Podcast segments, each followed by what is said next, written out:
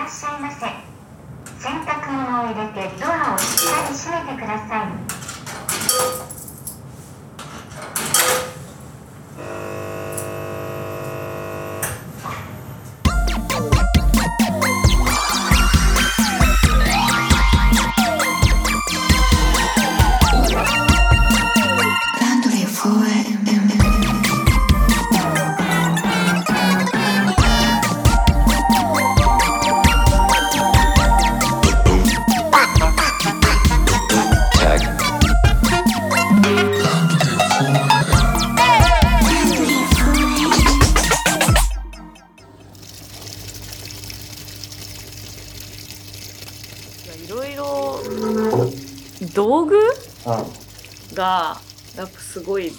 い大事じゃないですか。うんうんうんその最近なんかすごい考えてたのが、うん、インディペンデントアーティストをやっていると、やっぱその収支の関係とかがやっぱ分かってきて、はいそう物のコストとかがやっぱすごく見えてくるじゃないですか。でまあ私はどちらかというと投資型なので、はいそのまあ、はい、お金が入ってきたら次の作品のためにそれを投資するっていうタイプなんですけど、まあ、その時にその気づけば自分のなんかその機材とかがおどんどんパワーアップしていってるんですよね。はい。でなんかやっぱそれができるっうてんすごいいいなと思って。確かに。そのやっぱお給料制とかだと多分仕事の質が上がっていってもなかなかすぐにその自分の自分への投資に切り替えるのがちょっと難しいかもしれないんですよ、多分その上がりお給料の上がり方とか、はいそういうのに応じて、はい。まあ、状況は多分違うと思うんですけどうんいろんな会社さんとかによって。なんかまあその入った分即投資できるみたいな スピード感はすごい恵まれてるなーって思いました、あと組織が大きいとその設備投資とかそういうこう自分の機材に対する投資とかも回収のもねうん。予定とか含めてどんどんシビアになるじゃん、うんうん。個人とかスモールでやってると、うん。普通の会社よりもかなり踏み込んだっていうかそうですね。回収予定のないようなねそうですね、うんで投資もできる。でもすごくいいなと思うのが、そのやっぱりどんなに自宅のその設備っていうのをやっぱり整えていっても、うん。やっぱ一流のスタジオさんってやっぱりはい、あのすごいすごいスタジオさんとかってやっぱたくさんあって、そうだねでだからどこを自分のために投資するべきでどこをやっぱりプロフェッショナルの手を借りるべきなのかっていうところもやっぱ結構見えてくるっていうか、うん。それはなんかすごいあの全部自分に投資すればいいっていうことではやっぱりなくて、それが見えてくるのがやっぱすごい面白さその機材を整える面白さだなと思って。かいろんななんかそのスタジオさんに行っても なんかまずそう機材のチェックとかなんかそういろんなのみんながジロジロ見ちゃってなんかあれ嫌だろうなと思うんですけど エンジニアさんからしたら何を考えずになんか歌って帰ってくれよって思うんでしょうけどなんか「あおノイマンですね」とか言って「キモ」みたいな。わかる。いやなんかいや本当今日いきなり初速から話したいことなんだけど 合致したんだけど。あの知りすぎることとかさ。はいはいはいはい。いわゆるこう無知の知って言われるようなさ、ありますね。知らないことによって生まれてしまうこととうん。知りすぎることによって生まれてしまうことととかっていろいろあるじゃない？うん。でもまあ基本は多分今のプニデンの話聞いてても僕らって知ることに関しては貪欲うん。なタイプじゃない、うん。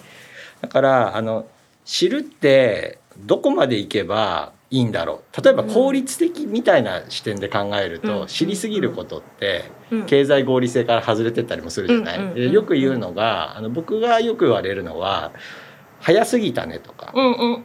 「知りすぎたね」み。言われます。考えすぎととか。うん、あとは例えばサービスを、まあ、うん。表現をしたり、あの論じしたりする時もうんうん。知りすぎたがゆえにはい。早すぎるものをはいマーケットに出してしまって、マーケットのニーズに合わないみたいなことってざらにあるじゃない、うんうんありますね、うん。ありますね。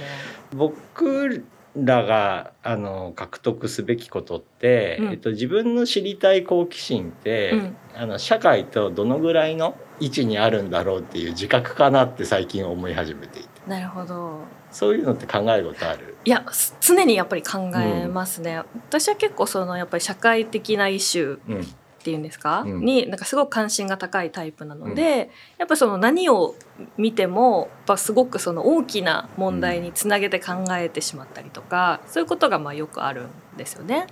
うん。で結構まあ私のお友達の中にもやっぱ考えるのが好きな人たちっていうのが多いは多いんですけど、うん。まあそれぞれ立場は違くてうん。そのうーんまあ人によってはあのなんていうんですかねやっぱりそのそんなことその大衆には分かるわけがないんだからとか、あいつらはバカだから相手にしなくていいんだっていうような考えをやっぱもうちょっと先民意識的だとか、まああるあるだよね。そうあるそういうの風にやっぱ考える人官僚主義的なことを良しとする人もいればあのやっぱ啓蒙主義的な人やっぱこういうことをあのどんどん民主化して広めていった方がいいんじゃないかっていう人、んでもじゃあそれがちゃんと本当に伝わるのかという現実とか、やっぱそのいろんなレイヤーが私やあのすごく私に近しい考えを持っている人たちの間でもまだその答えっていうのはやっぱ出なくて、うん。そこが結構人間の面白さでもあるなと思ってて、うん。こうやって知ることに貪欲だよねっていうふうにあのいろんな議論ができることが楽しいって思っているそのスモールサークルの中でもやっぱこれだけ多様な意見が出るので。はいかそれはやっぱ答えの出ない問いの中の一つだと思うんですけど、うん。まあ、自分の立場を明らかにすると私はなんか若干やっぱ啓蒙主義的なところがあるので、やっぱり自分が知っていることとかやっぱもっとその知識をふあの進めることによって、あの生きやすくなる人とかみんなが安心して暮らせるような社会っていうのが構築できるんじゃないか。うん。でそのためにはやっぱりその民主化とかあの啓蒙っていうのは欠かせないんじゃないかっていうふうにまあ考えてる立場なんですけど。うんあの国伝がたびたび語ってるさ、うんあの差別みたいなことがうん悪意から生まれるっていうパターンと無知であることによって起きるみたいなことを語ることが多いじゃない。そうですね。うん、だからそこも知ることっていううん。キーワードとつながってるなと思あそうですね。それはやっぱりその自分のあれはもうほとんど自分の自制をなんか反省を踏まえての,、うんあのことなんですけど、うん私もやっぱりその差別っていうものがなんか分かってなかった時とか今でもやっぱりそのもうあまたあるその差別の中でやっぱ理解が乏しいものっていうのは自分の中にまだまだあるだろうなっていうのはあの分かっていて、うん。ただやっぱりその自分はやっぱり差別主義者にはなりたくないなっていうのは一貫して自分の中にあるので、まあそのためにじゃあ差別主義者にならないためにどうしたらいいのかっていうとやっぱり学ぶこと、うん。知ることしかやっぱりないなと思って。そのこと最近結構よく考えるんですけど。そう。でやっぱりそもそもその人権っていうものですよね。そもそもなぜ差別をしてししてはいけないのかとかなぜ民主化しなければいけないのかっていうことのやっぱ根源的なものを考えるとどうしてもその人権っていうものの理解に行き着くと思うんですけれども、なんかそのすごい発明品だなと思うんですよ。人権が？人権っていうのが、うん。そのすごい偉大な発明うん。だと思うんですよね。やっぱりその死んではいけない人と死んでもいい人っていうのがやっぱり分かれてた時にはい。そんなわけないだろうはい。と言ってあの理論として人権っていうものを発明して、うん。それに向けてやっぱりその、まあ、いわゆる西西側の人たちっていうのが戦ってきて獲得をしていったっていう、まあ、ものだと私は考えていて、うん。やっぱり発明品なので、運用とかその仕組みの理解にはあの一定のやっぱりその学習とかがやっぱ必要だなと思うんですよ。でそうでその社会の仕組みを理解するためになんか私たちがやっていることってなんか2種類あると思っていて、うん。あのなんとなく生きていてあこういうふうにしこういうふうな仕組みになってるんだなっていうことをやっぱりその身近な例えば家族とか学校とか友達関係とかそういうところであの良くも悪くも学ぶ社会通俗的なものっていうのと、もう一つやっぱり理念的な社会的な仕組みですね。うん。この後我々はどうすべきなのかうん。っていうことはやっぱり自分たちの経験というよりはそのもう少し進んでうんいろんな過程をもとにとか、あともしくは自分たちが生きてるよりもずっと前に起きた歴史的な反省であったりとか、そういうその肌で触れてないものから学習をする社会的なシステムっていうのが2種類あると思っていて、そのやっぱその無自覚な差別っていうのはやっぱり肌で接しているところでしか考えないとおそらく差別をしてしまううん。っていうことが大いにあると思うんですよ。でそのやっぱ差別をしないために学ばなきゃいけないのはその空中にある というかそのよりそのはい。肌に触れていない社会うん。を理解する必要があるというふうになんか最近考えてうんうんうん。っていう感じなんですよね。は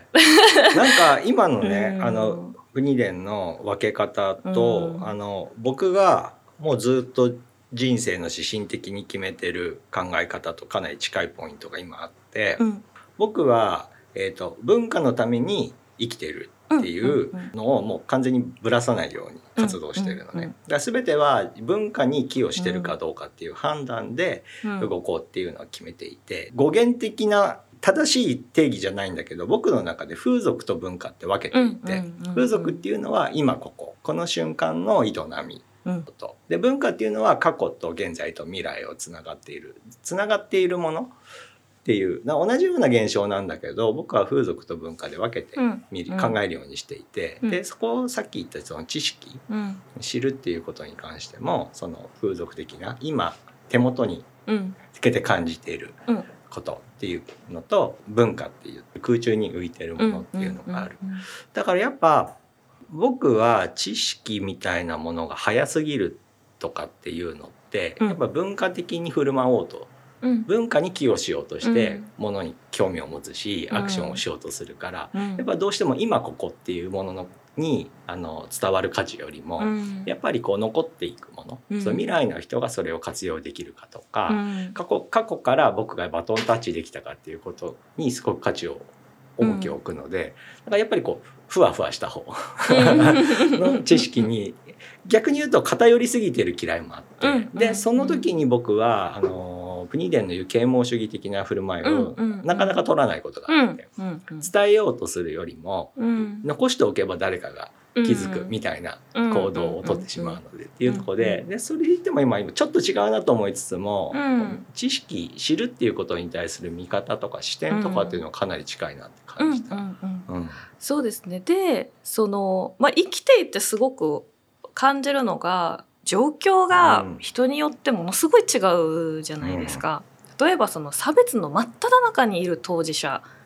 とそうではない人。でそうではないけれども別の差別の当事者であって、もしくはその社会通俗的に作られてしまった構造の中でこう全く生活の余裕がない人とか、そのいろんなやっぱりその状況の人が本当になんか千差万別というか、ん。いる中でその自分がどういうものを持っていてどういうポジションの人間なのかなってやっぱり考えることっていうのがすごくなんか大事だなと思っうんていて、で私の場合はやっぱりそういうことを考えるのが好きだし、その今の社会通俗的なものとあとやっぱり目指すべき理念っていうものはとあと反省すべきあの過去顧みるべき過去みたいなものも、あのすごいなんかそこに対してものすごくこう尊敬をするタイプ。うん。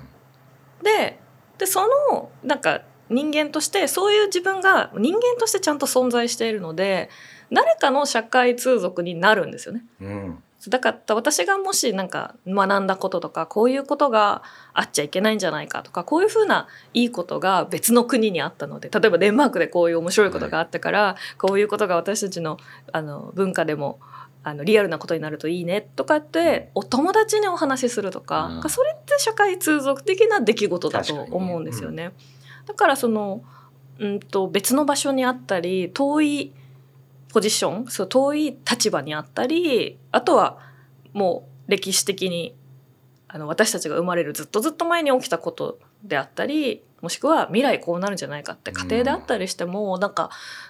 その近くにいる人たちがどんどんそういうふうに人の体っていうものを持っているからこそ社会の中にいて誰かしらと接してはい。つながってなんとなくこの形成されているのがうんこう社会だと思うので、うん。完全に分離してるわけでは実はないんですよね。。まあ、歴史とかもう未来の話とかに過ぎ去ってしまったこととまだ来ていないことに対してはまあ多少距離感を感じるかもしれませんけど、そのことを本当に真剣に予測している人とかその過去に起こったことを真剣に分析して発掘調査をしている人たちっていうのも また私たちの社会の中の一員なので、そうだね。うん、やっぱそんなにそう考えるとそんなに遠いことではないと思いますね。やっぱり隣人であるってそうだな。あのー僕のポジションは、うんううんんとどっちかっていうと、うんちょっと加速主義的な発想になりがちな。の、うん、ちょっと SF チックなというか、だから今の僕らの肌感で感じる倫理観とか概念よりも少し、あの今から感じると残酷だったり、うん。今から感じると倫理的にそ合わないねっていうようなことを発想してしまうことをしてしまう。うん。なんだけれども僕はアクションを起こす時っていうのは、うん。さっき言った風俗側っていうもの、や今生きてる人っていうのを意識することは忘れないようにしようと考えるので、だからやっぱ、脳の中では加速主義的に発想するんだけども、うん。発言したりする時っていうのはどちらかというととてもこうリベラルな方、になりやすいのである意味矛盾するんだけれども、定義上は嘘なのかもしれないんだけども、だから僕なんかできるだけ人の感情をざわざわさせないような 言動をしよううん。とするみたいなところがあって。なんだけどその裏には実はこううん。残酷な発想があったりするっていうところっっていうのはすごく自覚していうんてでもこの自覚って大事だなってうんすごくわ思うんだよね。かります。うん。そのすごくよくわかるなと思うのが、うん。そのやっぱ私もすごく私はどちらかというとなんかフルイドするかなその、うんうん作品作ってる時とかはものすごい残酷な気持ちになったりとか、うんうん。まあと遅かれ早かれ人類は滅びるみたいなこととかなんかすごいパッて普通にそれが早いか遅いかやなみたいなこととかをなんか平気で考えてしまう瞬間ももちろんあるしなんかあのとはいえそのある時はまあ私もすごく SF が大好きなので、うん。まあ、SF 的なやっぱ名作って呼ばれているものをこういろいろ見てもなんかこれってみたいなローマ時代からずっと繰り返し起き 起きてる古代ローマの時から人間は変わらんの？みたいな感じのやっぱ見方をすることもあるし、はだからすごくその反省的なというか、自戒をするようにこう作品を見たりすることもあるし、うんうんなんかあの混在はやっぱすごくしてるなと、はいはいはい。未来を見ているのか過去を見ているのか、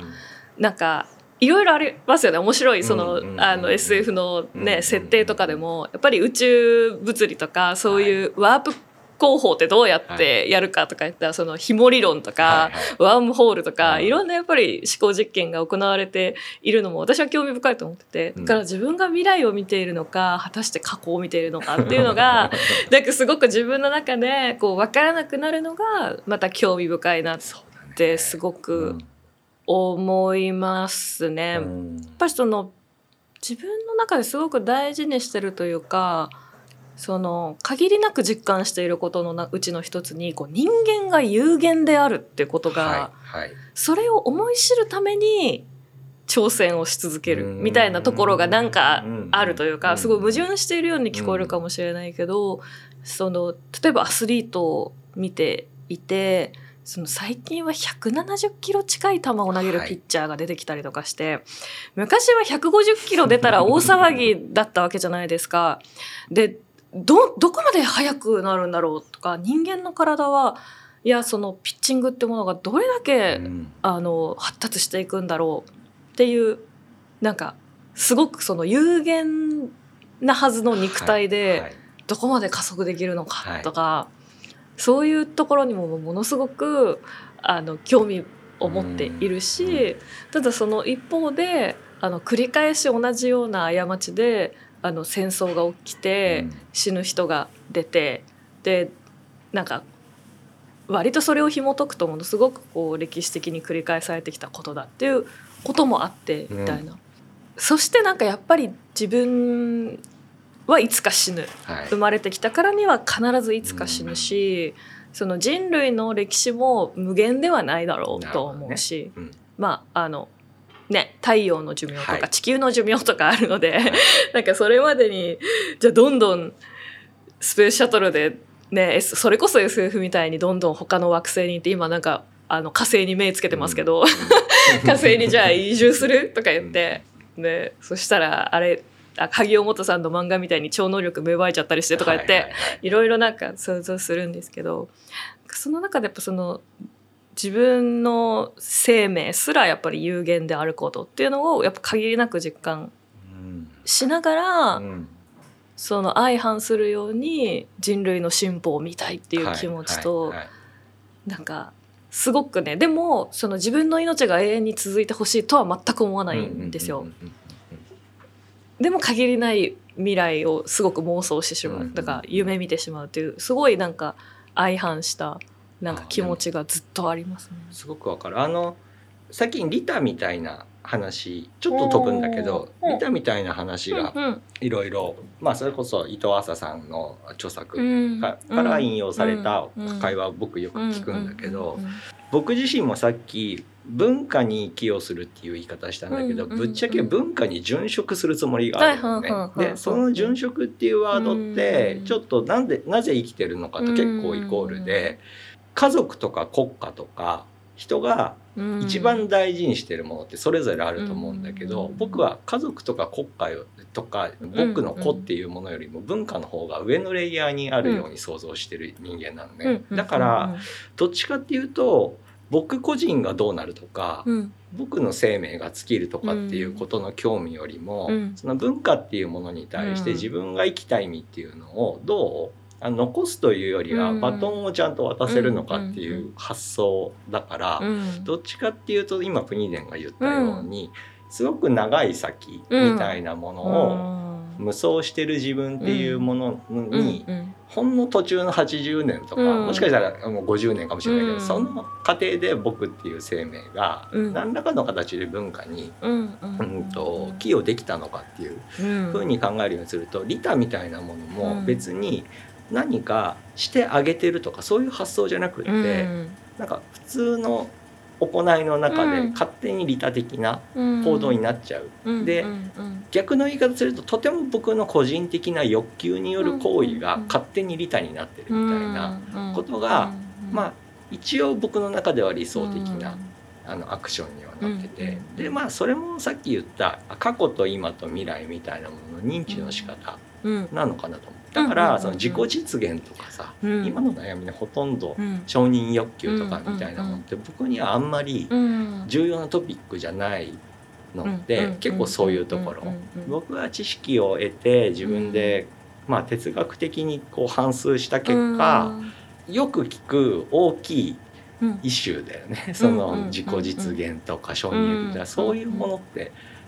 結構どうでもいいというかになってる。うんただただその代わりさっき言ったように言動に関してうんはそういう今のイシューに対して配慮した言動をしなきゃっていうふうに考えてるみたいな。なんかそういうポジショニングなんだ。ようん、なるほどな。いやすごい理解できるなと思って、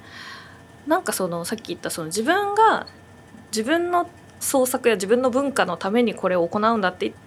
思ってやったことが利他になることっていうのがすごくまあ理想的だっていうのは本当になんかその利他と利己の入れ子構造っていうのが起きているなっていうふうにはすごく思っていてなんかその利己的な行動と今まで思われていた行動が実はものすごく利他的になる瞬間っていうのは今の特に日本社会の中ではたくさんあると思うんですよ。例えばあの迷惑になるからやらないのではなくてこれが支えられるような、えー、と社会構造を作らねばいけないんじゃないかうん。っていう考え方にやっぱマインドチェンジをするとか例えばその、えっと、今結構やばいなと思ってるのがやっぱりその子供とか子育てっていうのが私は東京のど真ん中にやっぱり住んでいるのでこういう環境でやっぱ 小さなお子さんを育てるのはもうどんなに大変だろうなと思ってあの特に公共交通機関とかのやっぱりはい。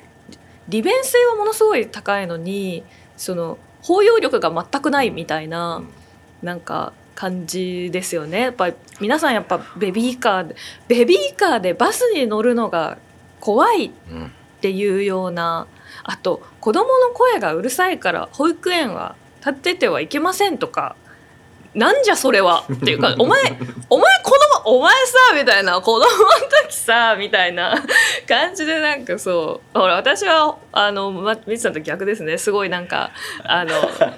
てめえってすぐ汚い言葉がピュッてピュッて出てきちゃう、ね、なんかタイプなんですけど、はい。なんかこんなんではダメなんじゃないかってやっぱすごく思うんですうん。よ。社会的なそのやっぱ包容力がはっていうのはものすごく良い社会システムを先に構築しとかないと実現不可能でやっぱりえそのまあいろんな指数から出てますけどやっぱ今のその日本の社会システムっていうのはそれほど包摂的ではやっぱりないですよね、うん。福祉的でもやっぱりないっていうのがまあ明らかになっているのでなんかこれ結構すごい問題だなって思うんですよ。誰も赤ちゃんじゃなかった人とかいないのに その赤ちゃんが泣いてたらおなんか怒っちゃうみたいなのっていうのはでもそのある、えー、と一定のその性質ですよね。例えばなんか過敏症の方とかはやっぱ大きな声が音がバッて鳴ると、まあ、非常に怖いかったりパニックになってしまうっていう方もいらっしゃるいらっしゃいますからなんかそういう方も含めてうまく電車に乗るようなシステムとかがやっぱり必要だなと思ってて、なんかスイスとかのなんかね電車とかあと自転車そのままデンマークとかもそうですけど、自転車がそのままピッて乗れちゃうみたいな、やっぱあの車両。なんかそれってすごくそのやり方とかってなんかもうちょっとその日本の電車にも使えて、うん。それはおそらくそのベビーカーの乗り入れが楽になったりとか、あとはもうでもそういう大きなハードハード的な変更ってものすごく難しいと思うんですけど、じゃあマインドチェンジ自体はそんなに難しくないんじゃないかって考えちゃうんですよ。すっごい人って簡単に洗脳されるじゃないですか、なんかすごい恐ろしいなと思うんですけどだからなんかすごい一つのメカを作るのってすごく大変なのに、はい。人一人を洗脳するのってこんなに簡単なんだって思うと なんかマインドチェンジから先にした方がいいんじゃないですかなんて思っどね。ちゃうんですけど。そう僕はねデザイナーだかうんらそういう問題トピックをこううんうん聞いた時今の公共交通機関みたいなのを考える時には、うん。とどうメタ的に捉えるかっていうそと日本ってそうそうそれこそ新宿駅なんか、えっとうん。正確な数わかんないけど一日に数百万人が行き交うものを、スムースにうん。行うために合理化されたうん。メカニズムじゃない、うん。で改札1個取っても、 Suicaをピッてやって、うん。あの速度で入場できる機械って、あれってもう技術の粋だとす思う。ごいですよね。ただあの速度に慣れてしまったことによって起きるストレスっていうのもあるなと思ったのがさっきのベビーカーで例えば子供を連れたお母さんがあの速度みんながあの速度で改札を通るのにいや本当にそううん。ですあの叶わない人があそこに入った時には、うん。その人が一人いるだけで周りの人がストレスを感じるっていう変ないやーそれなんでバッすよね。ドなムーブを生んでしまう。それってデザイン的に何か解決できるんじゃないかって考えるのがもしかしたら知性なんじゃないかと思っててそうですねそれって改札の合理性改札機の合理性やテクノロジー自体は変えなくていいんだけどもしかしたらだけど改札に至る動線うんのところを少し何か工夫するだけで、うん。そのストレスそのスムーズに流れてうん。早く早く早くじゃなくって、うん。少しのんびりになるよううなん。動線を手前に作ることによってそのストレス減るんじゃないかとかなんか多分そういうこ素晴らしいです。とうん。も大事なのかもなと思う。んいやもうぜひやってほしい。あのうん。そう。よく思うのが、もうあのどこが一番ひどいかな、うん。六本木はまだ恵比寿とかすごいんですけど マジで階段使いたがらないんですよ。わ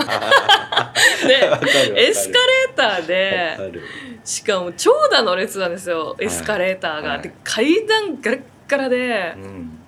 ちょっとって思うんですけど あのそれでなんですなんか前も話したかもしれないですけどなんかなんかツイッターかなんかで見てすごい面白かったのがその階段に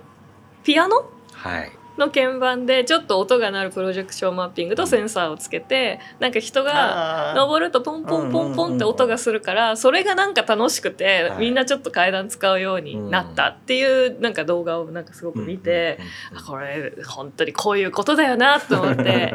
なんかちょっと楽しいとかちょっと気持ちがあると結構人の行動ってたやすく変化するんだよなと思って。この前さあのスケールさせないビジネス、スケールさせないサービスみたいな話を少ししたんだけどさ、僕って今スケールしないうん。心地よさってなんだろうとかと一緒に少し遅くするっていううん。心地よさってなんだろうってことにすごく興味があって、だからあのただ僕デザイナーで何かのプロジェクトに関わる時って経営とエンジニアの間に入るじゃない？デザイナーって。だからそこで、うんと、エンジニアと経営者ってやはり合理性みたいなものにとても興味を持つ人たちなので、合理性ってことはさっきの解説のようなことが起きるんだよね。早くなる。便利になる。うん。人を怠惰にしても良くなる。うん。みたいな方に行くんだけど、うん。そこで僕の役割っていうのは少しそれを遅くさせることによって、うん。あの何て言うのかな心のうん。間口を少し広げるようなそうなんですよね。そう。でこのずっと前に変形するヘッドホン作ったことあったんだけど、それもヘッドホンとしては何の意味もないんですよね、変形するって。なんだけどうんうん。僕は結局ヘッドホンって何かっていうのを究極いろいろ考えていくと、うん。まあ音質がいいとかあの快適であるとかそういうものってあのいろんなあの方向性あるんだけどそれ以上にそもそもヘッドホンって音楽を音楽を聴くものだよね。ってことは音楽にどれだけ没入できるのかっていうのを考えたらヘッドホンを今ねエアバエアバッツエアポッツみたくパッと挿してパッと再生できるみたいなことよりも少し装着する時にワンアクションうん。フィジカルな体感を持ってうん。なんか一手間して装着することによって、うん。そのゾーンに入るためのうん。ワンアクションが作れたらいや音楽聴くぞっていうようなスイッチが入るんじゃないかと思ってうん。わざと遅くするような無駄なことを入れたんだけどうん。なんかそういうところうにん。あの多分ユーザーはそこの実感うん。変形したことによって音楽がとてもあの楽しくなりましたっていう感想を言ってくれないかもしれないんだけども、うんうんうんうんそういう行動を1個入れることによってうん。結果的に音楽をものすごく楽しめるんじゃないかなっていう。能動的に聞くっていううんスイッチになりますからね、そうそうそう。感触がね、うん、でそれをキャッチコピーだとかいいななんあの経済合理性とかでそのアクションって起こせないんだよね。うんうんうんうん。うん。だからやっぱ無意識でやってることで人がそっちに入るようにっていう方がうん。なんかうん。結果的に少ない数かもしれないんだけど、うん。今の、えっと、理念に近いんじゃないかな本。当にそう思います、すごい受けるってものが、うん。さっきあのメッチさんの口から加速主義っていう言葉ができ てきたのに、うん。メッチさんがちょっと遅くするっていうね面白いですよね。だからうんかつて私たちはその早く改札を通れたらもっと時間に余裕ができるんじゃないかって考えてたけど、うんうん実際はそうじゃなかったんですよね。うんうんうん全然そのか私たちの歩みを加速させたらそのまま私たちの精神的なスケールって縮められてしまったんだなっていうのをすごくやっぱり感じて時間ってやっぱものすごく相対的な。身体と時間との相性ってそんなにいいもんじゃないので、うん。あのすごくそのやっぱり時計と人体が違う。まあまあ違うから時計ができたんですけれども、うんうんうんそう伸び縮みするっていう伸び言い方縮みするんですすよるね。感じなんだよね。そうですよね。うん。ですごくそのやっぱ実用とやっぱり余白うんっていうもののバランスをうんそろそろやっぱり考えなきゃいけないタームに入っていると思うんですよ。うんその実用的であればじゃあ余白が作れるのかって言ったらそうではなくてやっぱ意図的にその実用性を加速させたところでこぼれ落ちていく人をどうやってキャッチする余裕を作るのかっていうのはその合理化する時に必ずセットで考えなければいけないことなんだな、本ただ昔はやっぱりそういう考え方自体がやっぱなかったんだと思うんですけど、それはやっぱりその技術が発達してきてその実用化すること合理化することっていうこと自体がその社会に浸透したので新しく起きてきたってことですよね。うん。そうだねだから、うん。まあ、それこそ高度経済成長期にはこういう発想って真逆のことを人考えただろうけど、ある意味そこの50年とかを経て、ある程度その時の理想が社会で達成された時には実はその時見ようとしていた早く合理的にうん。みたいなものと真逆のところにうん。人は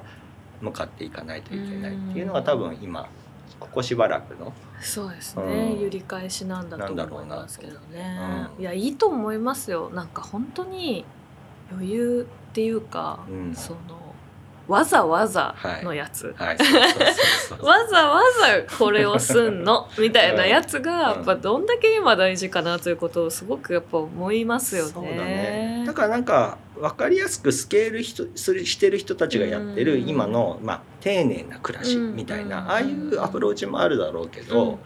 それと真逆にあるかのように見える SF とか、うん都市とか、うん。ハイテクみたいな、うん。そっちのワールドにも、うん。実はその遅くするとかうん。っていう豊かさみたいなものって導入可能で、僕はあえて丁寧な暮らし側の方でデザイナーをやるんじゃなくて、まるで加速主義のような、うんまるで進歩主義のような場所で 遅くしたり緩くしたりするみたいなことをどっちかというとやっていて、うんそうですね。あの映画でタイムってあーあ知らない SF 知らない映画があって、あのその時間が生きている時間が、あの人口制限でなんかなんだったかな。あそうかもうものすごい高度な医学によって人類の寿命がもうほぼ永遠に伸ばせるようになっちゃった未来っていう設定で,、で富裕層の人たちはもう超長生きみたいな。なんかすに300歳ぐらいの人がゴロゴロいるみたいな。しかもなんか若いままの見た目でみたいな感じの、なんか、まあ、非常に高等無形なあの なんだそれそれをユートピアって言ってみたいな なんかねみたいななんかまあちょっとイージーだね。そう。ん。あの老け線のやつ全員死ぬみたいな。もう思考も何もあったもんじゃないよ。なと思うんですけど、まあ、あの設定としてそういうあのみんな20代ぐらいの見た目であの何百年も生きられるっていう世界になってしまうと富裕層の人たちがものすごく長生きしていてで、えっと、生きる時間みたいなのが政府によって統制されてて政府への貢献度であの生きる時間。で通貨が通貨がその人生の時間になっていて何かあの乗り物に乗るにも、うんえっと、た何か食べ物を買うにもその自分の生きている時間のをクレジットとして通貨として使っていくので、はいもう貧乏人はすぐ死ぬみたいな。でその時のあのすごいなんかなんだそれって思っ思っなんだそれというか あのはあと思ったのがあのやっぱ街が分かれてるんですね。でいくつもゲートがあって貧困層から中間層から富裕層から超富裕層までその住んでいる地域がこう分かれててで主人公は貧困層のエリアからあのひょんなことから超富裕層が生きているエリアに生まれて初めて行くことになるんですけどそこであの主人公はものすごい事件に巻き込まれてしまってそこに逃げ込んでこう走って逃げてたんですよ。でそしたらその超富裕層の何百年も生きている人が「あの人今走ってた?」みたいな「えー、すごいなんかそういう走るっていう人もいるみたいだけどね」みたいなもうな何百年も生きられるから遅いのね。遅いんですよ。で、はい走るとかないみたいな。はい。なんかそれって思ってちょっと面白かったなんかその ちょっと面白かったです。でもあれだよね。あの長生きする動物はあの心拍数が遅いとかうん。長生きする動物ほど遅いみたいな私うん。早く死ぬうん。あの生き物ほど早いみたいな。なんかうん。そういうもののメタファーなんだとは思なんだと思うんですけどね。いやなんか面白かですよ。実際この速さに対するストレスみたいなものって僕らが高齢化してったからこそ生まれてる感覚なのかもしれないんだよね。もしここがあのあの平均寿命が40年の世界とかだったらですよね。こののんびりしたもの、あえっと早いことがストレスってなん。かあんまりないような気がする。うん。うん。うん。うん。早いことっていうのを欲望うん。渇望し続けると思うんだけど。う、ん。うん。だからそのうん。うん人間頑張って合理的になってるし、うん。どんどん進歩しててうん。速くなってるからこそ、それって身体感覚的にはストレスになってるように感じる。だから、アートやデザインみたいなものっていうのうんは遅くするっていうものにこう関わっていった方が結果的に公共うんにうん。寄与できてんじゃないかなっていうよ。そうですね。ん。そんな感じ。だから僕らアーティストとかデザイナーってうん。もしかしたら遅いっていうことに関して 意外と役割発揮するのかもしれない。お任せください。あのもう私とか本当にお任せくださいって感じですね。本当に。あのたっぷりお時間を いただくタイプのアーティストなので そう。だから僕らって締め切りとか遅刻とか、ねなんかそういうものの話題のメタファーにされやすい。同じメいタファーそういつもなんかのりすけさんはね伊佐坂先生の原稿取れないみたいな。そうそうそうそうで取れないからなんか磯野家と仲良くなるみたいな。あれですよね。そう。いや伊佐坂先生本当にありがたいな。作家像をもうやっててくださってるからね、うん。あのだから自虐的に言うと必要悪みたいな言い方だけど、今みたいな話題の中の一つで言うとなんか十分な役割なんじゃないかなと思ってだから少し、えー、と経済合理性を語るような経営者や、うん。えーとうんえー、と設計上の合理性を語るエンジニアに対して僕らのようなアーティストやデザイナーっていうのは少し耳が痛いかもしれないしうん。ムカッとくるかもしれないけれどうんもこの遅さっていうものっていうのをどうそのプロジェクトに浸透させるの結構大事。結構大事ですよね、その DTM とかでもやっぱりその、まあ、ビートメイクみたいなのをするときにやっぱ全部オンタイムだと超ダサいんですよ。そうね。そう。で MPC とかでその手打ちではい。このビートメイクをするアーティストとかで、このちょっとしたもたつきがもう何とも言えずかっこいいっていう風にやっぱりなるんですよね。いやだからまさにその辺アーティストって敏感でさ、うん。あの J・ ディラがあの、うん。レイドバックしたようなうん。ビート、うん。手打ちだからこそのあのち。もたるようなビートを発明してから以降、うん逆にジャズミュージシャンがそれを人力で真似をし出すみたいな、そういうのが起こるぐらい面白い世界だなと思って、だからやっぱり僕らって何かしらもたるとかずれるとか、そういうそれこそノイズみたいなものとか、うん。そういうのに対して敏感だから、うん。あのークリーンでうん。除菌されたみたいなうんものを求める思考の人たちと僕らって実は相性がいいはずで、お互いに気づきを与えられる存在になるから、どこまで削ればいいのか、そうそうそうそう。どこまでじゃあもたつけばいいのかうん。とかみたいね。な。そこをあのフィーリングで許されてる人はフィーリングでそういううん場に参加できるだろうけど、うんうん。フィーリングでだとなんか向こうにとっては意味が分かんないって言われちゃう人はやっぱ言語化が必要だろうから、うんだからそこを知識を持って、うん。そのさっき言った、うん。あの逆だよね。うん。あのもたってることを求める僕だからこそ、経営者やエンジニアの言語に合わせて早く簡潔にうんそれを説明するみたいなことができなきゃいけないとか、うんなんかそういうことなのかもしれないな。うんそのやっぱ説明をできるとか、うんそうあの分かりやすいようにとか色整然と、うん。まあ、説明ができるみたいなのはやっぱすごい架け橋になるような、